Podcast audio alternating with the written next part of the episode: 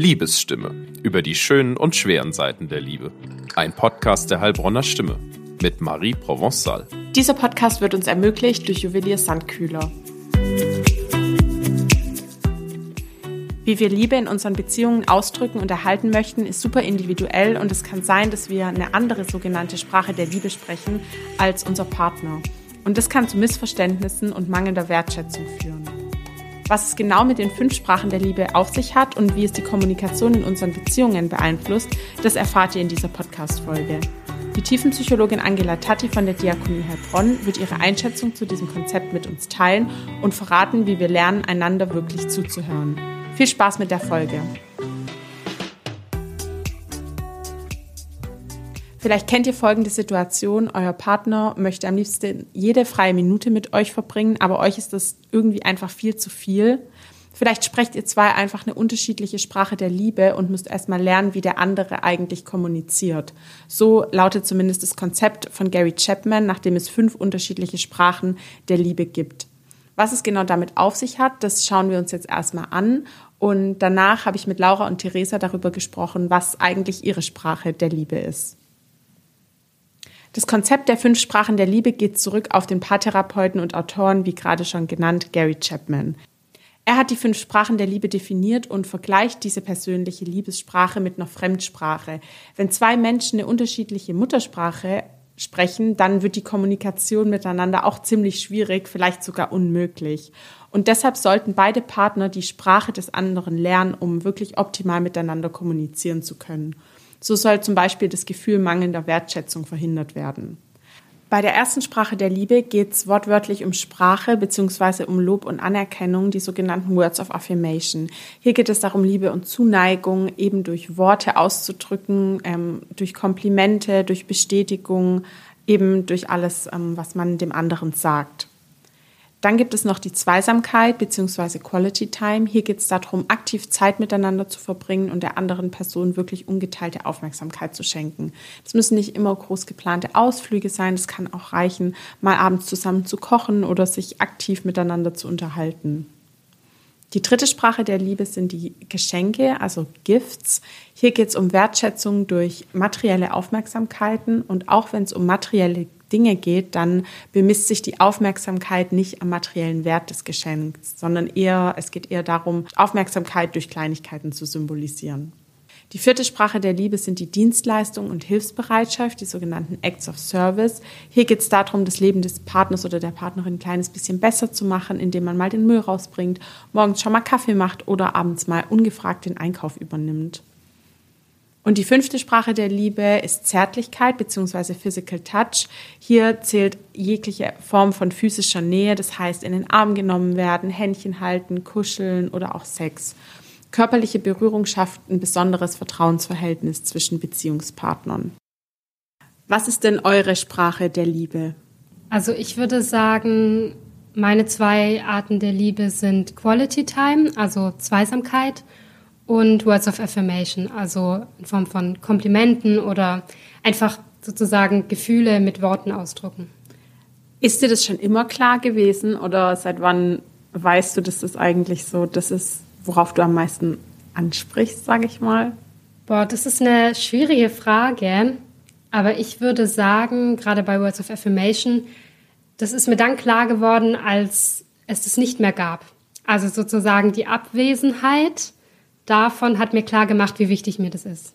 Also mit Words of Affirmation kann ich mich tatsächlich gar nicht so identifizieren. Also klar, es ist schön, wenn mir jemand sagt, dass er mich, liebt und warum er mich liebt und auch Komplimente macht. Aber bei mir ist, ähm, ist es mehr Geschenke machen. Also ich brauche da jetzt kein Auto oder was weiß ich was, sondern einfach was Durchdachtes. Wenn mir jemand zuhört und sich dann Sachen merkt und das dann beim nächsten Geschenk dann aufgreift oder so oder klar auch Kleinigkeiten mitbringt. Ähm, und Quality Time, das kann ich auch sehr gut nachvollziehen. Weil du gerade gefragt hast, ob man das schon immer wusste. Also ich habe das, also in der Beziehung, in der ich jetzt gerade bin, ähm, sehr schnell gemerkt, dass gerade Quality Times das sehr schnell gemerkt, weil ich immer, wenn wir halt keine Zeit aktiv zu zweit hatten, war das für mich, als hätten wir uns gar nicht gesehen. Also wir hätten uns auch nicht sehen müssen und dann ich, ich habe mich dann ausgelaugt gefühlt teilweise, gerade wenn man irgendwie dann auch auf einem Geburtstag war und teilweise miteinander halt gar keine Interaktion hatte oder halt auf einem Event war oder sowas. Und dann ähm, ja, war ich halt total ausgelaugt und habe gemerkt, wow, ich streng die Menschen insgesamt an und wir haben nichts miteinander gesprochen und dann war das irgendwie so, okay, das bringt mir, also mir bringt es halt mehr, wenn wir uns zu zweit sehen, einfach ein Gespräch haben und äh, nur auf der Couch liegen, Spaziergang machen, ganz egal, aber einfach qualitative Zeit zu zweit. Also, dass dir die Interaktion in, innerhalb von mehreren Menschen quasi die, die dir Energie geben würde, einfach fehlt. Ja, genau. Allgemein, ich merke das auch so insgesamt äh, mit anderen Menschen, dass ich mich schwerer tue, wenn ich halt in einer Gruppe bin, weil ich dann denke, ich kann gar nicht in die Tiefe gehen, die ich halt jetzt zu, nur zu zweit oder vielleicht auch zu dritt oder so gehen würde. Ähm, und das ist, das ist es, glaube ich. Also, das ist einfach, ja, dass ich mich ausgelaugter dann fühle und einfach ähm, ja, das mehr genießen kann, wenn man nur zu zweit ist. Mhm. Das ist voll der spannende Gedanke. Das heißt, das ist etwas, was für dich auch auf Freundschaften zutrifft. Ja, tatsächlich. Also ich habe auch tatsächlich, ich habe gar keine Freundesgruppe, sondern halt eigentlich immer nur Zweierbeziehungen und ähm, da treffe ich mich dann halt oder telefoniere und dann halt lang und intensiv und dann ist es, also dann wird es abgehakt. Ich kenne das gar nicht so, dass man irgendwie jetzt sich abends trifft und eine Unternehmung macht mit mehreren. Das ist bei mir gar nicht so, weil das, das könnte ich, glaube ich, nicht. Also bei mir, ich kann mich auf jeden Fall euch anschließen bei Quality Time. Das gibt mir auch ähm, wahnsinnig viel zurück. Ich finde es auch total wichtig, um im wahrsten Sinne des Wortes die Qualität von einer Partnerschaft irgendwie aufrecht zu erhalten, weil mir geht es ein bisschen wie dir, Laura. Ich finde, wenn einem das fehlt, dann hat man das Gefühl, man entgleitet sich so ein bisschen irgendwie oder man verliert sich so ein bisschen. Auf der anderen Seite ist es natürlich auch immer so, dass es mehr oder weniger so realisierbar ist im Alltag. Ja, oder, klar. Ähm, je nachdem, wie eingebunden man irgendwie ist. Und dann meine zweite Love Language ist, glaube ich, auch auf jeden Fall Words of Affirmation. Also ähm, ja, es hört sich immer blöd an, wenn man sagt, man braucht Bestätigung, aber Bestätigung zu hören tut einfach irgendwie gut und ähm, gibt einem schon viel und das ist bei mir auch auf jeden Fall so. Also ich finde, das hört sich gar nicht blöd an, weil ich finde, man muss sich doch nicht dafür rechtfertigen, was für eine Sprache der Liebe man spricht. Stimmt eigentlich, ja. Und eigentlich will jeder ab und zu mal Words of Affirmation hören, manche halt mehr, manche weniger. Aber wenn das in einer Beziehung, egal welcher Art, komplett abwesend wäre, dann hätten, glaube ich, alle ein Problem damit. Vielen ist beim Zuhören dieser fünf Sprachen der Liebe jetzt vielleicht schon aufgefallen, hey, irgendwie spricht mich jede dieser fünf Sprachen der Liebe an, beziehungsweise eigentlich habe ich gegen gar keine was einzuwenden, weil niemand hat was dagegen, wenn man den äh, Müll nicht selber runtertragen muss. Und niemand hat auch was dagegen, wenn man was geschenkt bekommt, normalerweise. Das ist auf jeden Fall so. Und es, dieses Konzept beziehungsweise die fünf Sprachen sind auch nicht so angelegt, dass man irgendwas völlig ablehnt. Aber Gary Chapman geht trotzdem davon aus, dass jeder zwei bis drei Sprachen der Liebe hat, die man eben besonders spricht oder die besonders ausdrückt, wie man Liebe empfangen möchte. Und um das Konzept besser beurteilen zu können, habe ich mit der Tiefenpsychologin Angela Tatti gesprochen und sie bewertet die Grundidee des Konzepts so. Also ganz grundsätzlich finde ich, ist es ein sehr schönes Konzept was ich ähm, so toll finde, ist auch, dass äh, eben der Chapman das ja aus seiner Arbeit raus selber entwickelt hat. Also sind seine ganzen Erfahrungen eingeflossen. Und ja, das finde ich einfach mal bewundernswert. Was ich gut finde, ist, dass er ja die Paare auffordert, erstmal auf ihre eigenen Bedürfnisse zu schauen. Also was brauche ich eigentlich? Was tut mir gut? Was vermisse ich eigentlich? Was füllt sozusagen meinen Liebe, Liebestank? Und äh, das finde ich schön, weil ich es immer ganz wichtig ist, finde, auch konkret zu wissen, was brauche ich eigentlich. Es ist ja für manche gar nicht so selbstverständlich. Manche können nicht sagen, was tut mir gut, ganz konkret und was nicht. So, das ist der erste Teil. Also ich schaue auf mich selber, was tut mir gut und bleibt dort aber nicht stehen, sondern gehe dann zum Gegenüber. Das kann sich ja durchaus von mir unterscheiden und schau auch drauf, was braucht denn mein Gegenüber. Wenn ich das beides zusammenbringe und äh, beides äh, erkenne, dann bin ich doch schon einen Riesenschritt weiter. Frau Tati hat dann noch kurz erklärt, wie uns vor allem unsere frühkindliche Entwicklung und unsere Erfahrungen da prägen und wie uns Defizite noch richtig lange weiter begleiten können. Und über frühkindliche Bindungsmuster und wie diese unsere späteren Beziehungen, vor allem unsere romantischen Beziehungen beeinflussen, habe ich mit Frau Tati in einem weiteren Interview gesprochen, was ihr auf stimme.de nachlesen könnt. Den genauen Link dazu findet ihr in den Show Notes. Wenn ein Mensch sich entwickelt, dann findet der eine, ich sag mal, bei den menschlichen Grundbedürfnissen gute Antworten, findet Eltern, die das gut beantworten können. Manche Eltern können nicht alles gut beantworten und da entstehen innere Konflikte. Also wirklich was tiefergehendes, ähm, wo Menschen nicht in der Lage sind, quasi das so leicht zu verbinden. Die sind da sehr, sehr verwundbar.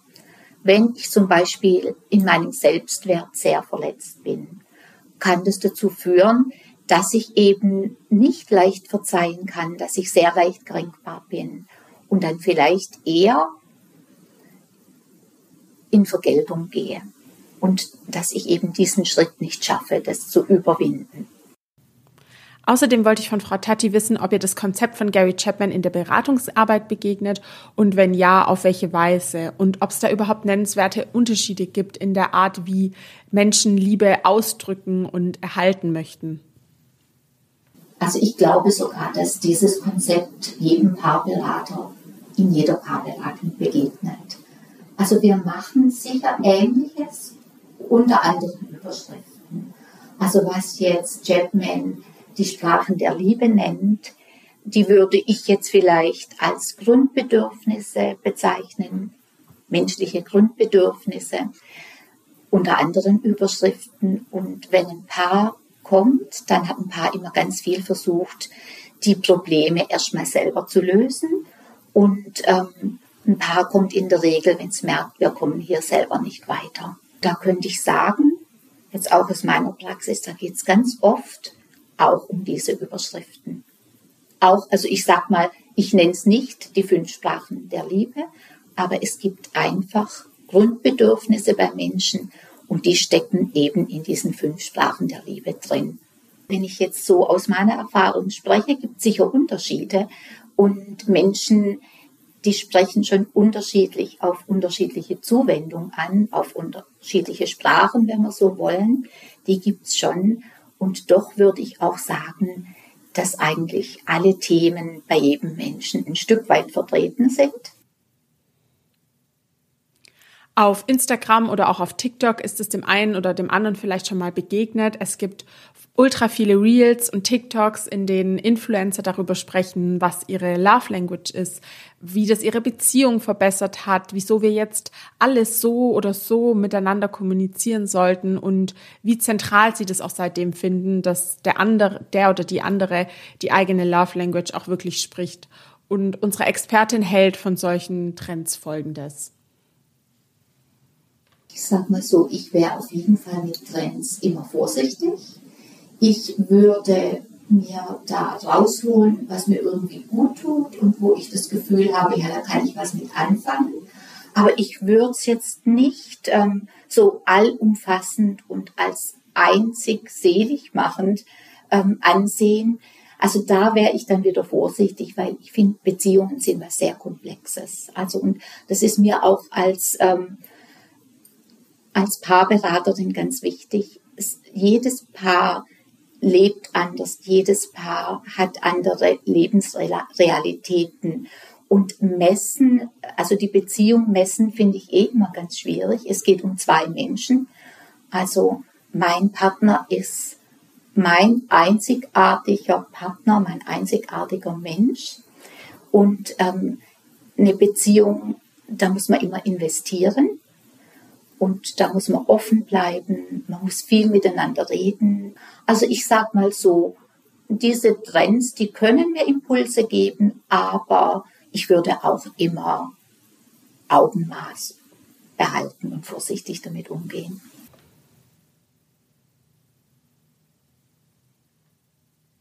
Richtig miteinander zu kommunizieren und zu sprechen, ohne Missverständnisse und ohne aneinander vorbeizureden, ist manchmal richtig schwierig. Ich glaube, das kennt eigentlich jeder von uns. Und auch als Außenstehender beobachtet man manchmal Paare, vielleicht aus dem Freundes- oder aus dem Bekanntenkreis, die auf eine Art und Weise miteinander kommunizieren oder miteinander umgehen, wo man sich vielleicht manchmal denkt, oh, das ist eigentlich nicht gut oder das sollte eigentlich nicht so sein. Und es ist auch nicht so richtig in Anführungszeichen normal, aber den Personen, die in der Beziehung quasi involviert sind, denen fällt es gar nicht so richtig auf. Das beobachtet auch Frau Tatti und erklärt, was zu den Grundpfeilern von guter Kommunikation eigentlich gehört. Der Grundpfeiler ist, ich möchte wirklich verstehen, ich höre wirklich zu. Ja, also am Zuhören haben wir es oft schon. Ich versuche zu verstehen und zu erfassen, was mein Gegenüber sagen will. Ich werte nicht ab, sondern ich bin zugewandt. Also ich glaube, das ist schon mal der wichtigste Grundpfeiler, dass ich wirklich verstehen will und dass ich respektvoll mit dem Partner umgehe. Auch wenn wir in dieser Folge eigentlich über die Sprachen der Liebe nach Gary Chapman sprechen wollen, hören wir uns auch noch ein Konzept an, von dem mir Angela Tatti in unserem Gespräch erzählt hat und in dem es eben um das genaue Gegenteil geht, nämlich um Kommunikations- bzw. Beziehungskiller. Was ich da ganz ähm, interessant finde, es gibt da nochmal, ist auch ein Amerikaner, der heißt Gottman und der ist Psychologe und Mathematiker und er hat mal systematisch im Prinzip die Kommunikation von Paaren untersucht und er konnte dann also ziemlich gut voraussagen, welches Paar bleibt zusammen und welches trennt sich. Er hat von fünf apokalyptischen Reitern gesprochen, also die er da identifiziert hat. Und das waren, es war Kritik, also übermäßige Kritik am Partner. Dann, wenn sich die Partner gleich verteidigen, wenn Kritik kommt. Also das heißt, ich ähm, verteidige mich gleich, gehe in eine Gegenoffensive und höre gar nicht zu, was will mir der Partner eigentlich mit der Kritik sagen.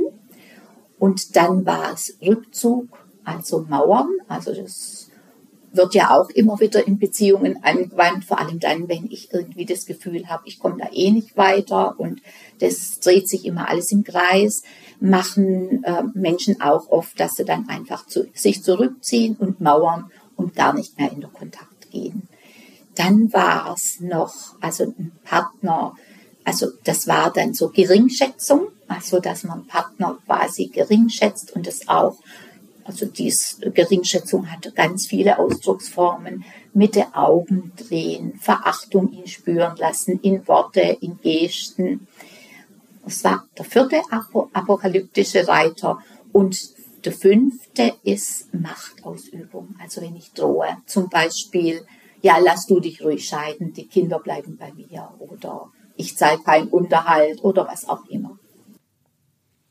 Damit das aber eben nicht passiert, müssen wir vor allem eins lernen, einander wirklich gut zuzuhören. Und zwar wirklich ehrlich zuhören, wo wir den anderen richtig wahrnehmen, aber das ist manchmal gar nicht so einfach. Ich glaube, es gibt nichts, was schwerer ist als gut zuhören. Ich weiß nicht, ob Sie die Geschichte von Momo kennen, Michael Ende.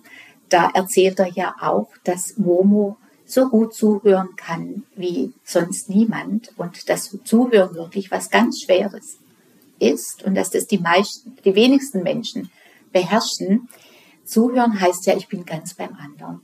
Also ich lasse meine Themen, ich lasse das alles draußen und bin ganz beim Partner und versuche äh, zu hören, was er sagt. Ich versuche auf zu nehmen, was der Partner in Worten sagt, aber nicht nur, was er in Worten sagt, sondern auch quasi, was steht denn zwischen den Zeilen. Und ich glaube, wenn ich das schaffe, dann fühlt sich mein Gegenüber gut verstanden. Gut zuzuhören ist also super wichtig, den anderen wirklich verstehen wollen und vielleicht alle eigene Kritik oder Forderungen mal einen Moment wirklich hinten anzustellen. Und trotzdem gibt es Punkte, die man nicht überschreiten sollte, beziehungsweise bei denen man sich wirklich nicht selbst vergessen sollte. Wo ich warnen möchte, ist, also was mir auch immer ganz wichtig ist, ist die Treue zu sich selbst. es gibt auch unverhältnismäßige Forderungen. Ja, und ich glaube, wenn man an so einen Punkt kommt, da ist es wichtig, dass man sich entweder Hilfe holt und guckt, wie kommen wir da weiter. Ich merke, ich habe da Widerstände. Mein Partner fehlt es so sehr. Ist es jetzt angemessen oder nicht? Ist es, ist es ein Thema, wo mein Partner mal hingucken muss, weil er da einfach Dinge verlangt, die nicht in Ordnung sind oder in dem Ausmaß nicht in Ordnung sind? Oder ist es ein Thema, wo ich ein Problem habe, wo ich mal mehr auf dem Zahn fühlen muss, was ist da eigentlich los, warum fällt mir das so schwer. Da gibt es so eine große Bandbreite, aber grundsätzlich würde ich sagen, ähm, natürlich ähm, sollen Partner sich gegenseitig helfen und gut tun. Mit diesen letztendlich positiven und auch ermunternden Worten von Angela Tati verabschiede ich mich von ihr und an der Stelle auch nochmal vielen herzlichen Dank, dass sie sich die Zeit für unser Gespräch genommen hat und die Einschätzung mit uns geteilt hat.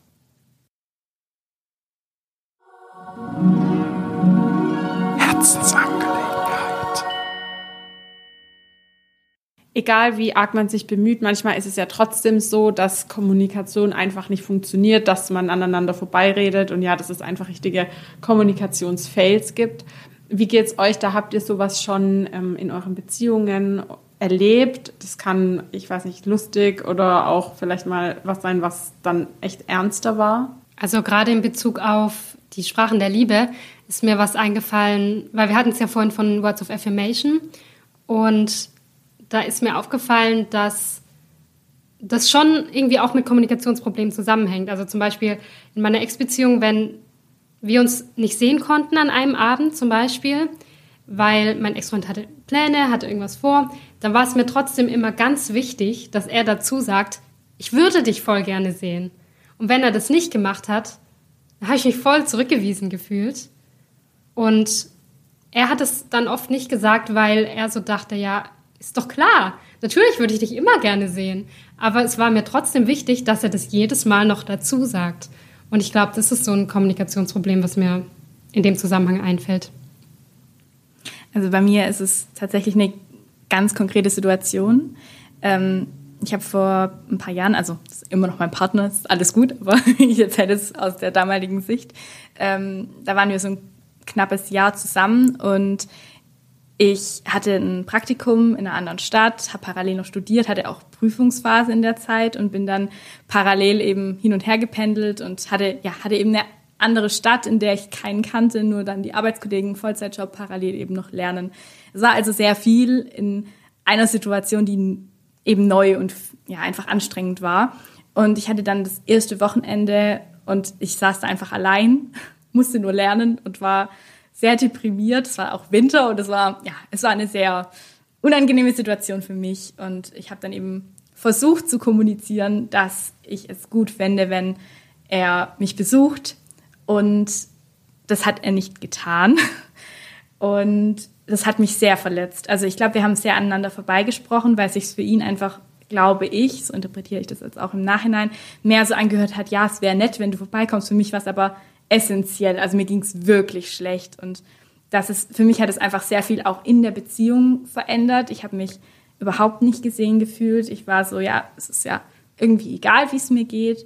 Und ja, das hat sehr viel mit mir und mit der Beziehung damals gemacht. Ich habe das versucht zu kommunizieren, wie es mir ging, aber er hat es damals nicht ganz verstanden und ich glaube, bis heute fällt es ihm schwer, das nachzuvollziehen, weil er eben nie selbst in so einer Situation war und deswegen, also ich nehme es ihm jetzt auch nicht mehr übel oder so. Es also es steht auch gar nicht mehr zwischen euch. Also das ist für dich einfach abgehakt und auch okay.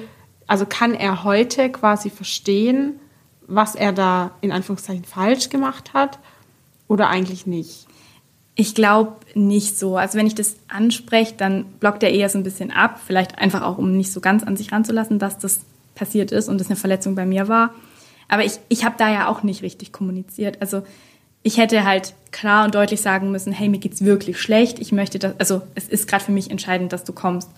Und das habe ich auch nicht getan. Also ich habe natürlich dann drauf gehofft. Also es war auch nicht so eine, also auch nicht hundertprozentig klar kommuniziert von mir. Also ich würde jetzt sagen, ihm auch nicht nur die Schuld geben.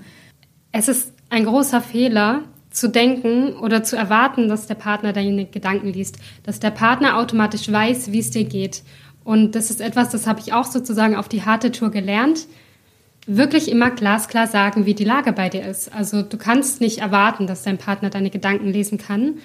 Und du musst immer auch akzeptieren, dass dein Partner ein eigenständiger Mensch ist mit eigenen Gedanken, eigenen Vorerfahrungen und ja, nicht zwangsläufig denselben Routen, Gedankengängen folgt, für mich war das auch voll das Learning, weil ich hatte damit auch ultra, also echt Probleme und mittlerweile, ich muss mich manchmal echt aktiv daran erinnern, dass man sich echt sagen muss, du musst, dies, du musst genau das sagen, was du möchtest oder was du denkst, weil man kann, wie du schon gesagt hast, nicht erwarten, dass es der andere, zumindest bis zu einem bestimmten Punkt, das kann der andere nicht riechen. Ich glaube, also das zählt so halb zu den Sprachen der Liebe und halb auch einfach zu, ja, wahrscheinlich eigener Erfahrung und eigenem Wachsen, wie man kommuniziert. Aber zum Beispiel war es bei mir auch oft so in meiner ähm, letzten Beziehung, dass ich zum Beispiel, das kann man an Quality Time dann vielleicht festmachen, vor allem am Wochenende, wenn es nicht klar war, machen wir jetzt was zu zweit oder was mit Freunden. Und mein Ex-Freund dann ganz ehrlich gefragt hat und völlig neutral, sollen wir lieber was zusammen machen oder ist es okay, wenn ich mit Freunden XY das mache? Dann hätte und ich schon insgeheim gedacht habe, eigentlich möchte ich, dass wir was zusammen machen, aber ich schon allein durch die Frage das Gefühl hatte, ja, okay, wenn ich das jetzt sage, dann will er eigentlich viel lieber was mit seinen Freunden machen. Also sage ich das jetzt natürlich nicht. Und ich sage natürlich, dass es total okay ist, wenn er was mit seinen Freunden macht. Dann sage ich, hey, nee, das ist gar kein Problem, mach was mit denen dann macht er genau das, genau das, was ich gesagt habe. Und ich war aber trotzdem sauer, mhm. weil ich als Reaktion eigentlich wollte, dass er in irgendeinem Moment von sich alleine sagt, ja, nee, ich mache lieber was mit dir oder wir machen was zusammen. Was dann dazu geführt hat, dass ich total beleidigt war. Er das erst nach einer Weile verstanden hat, nachdem ich mich dann ja auch fehlverhalten oder eigentlich voll blöd zu ihm kommuniziert habe. Und er dann aber überhaupt nichts dafür konnte, und dann war man in so einer totalen Fehlkommunikationssituation, in der in dem Fall ich total dran schuld war. Aber das würde mir jetzt heute auch also nicht mehr passieren. Da finde ich echt, da kann der andere nichts dafür. Das muss man einfach sagen. Also das ist was, damit muss man echt unbedingt aufhören, Dinge zu sagen oder zu schreiben, aber das Gegenteil zu meinen und zu denken, der Partner muss das sehen. Absolut. Oder muss das erkennen. Ja, was ich auch am Anfang, als ich, ja, also am Anfang der Beziehung auch öfter gemacht habe, ähm, ist sozusagen mir Gespräche, also mich auf Gespräche vorzubereiten und den Verlauf des Gesprächs in meinem Kopf mir auszumalen. Und dann sozusagen Dinge zu sagen oder zu schreiben, nur um eine gewisse Reaktion zu provozieren. Und dann war ich sozusagen sauer, wenn mein Gegenüber nicht so reagiert hat, wie ich es mir in meinem Kopf ausgemalt hatte.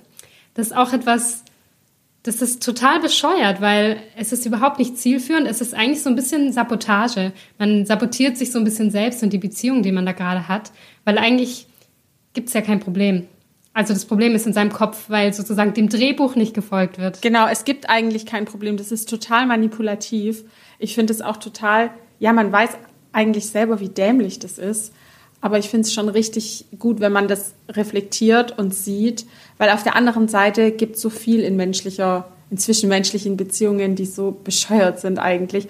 Und wenn einem das mal passiert oder man irgendwann merkt, hey, also so wie ich mich da verhalte, es geht echt gar nicht, ähm, und man es dann auch schafft zu ändern, dann ist es eigentlich schon ein riesen Step, ein riesen Learning.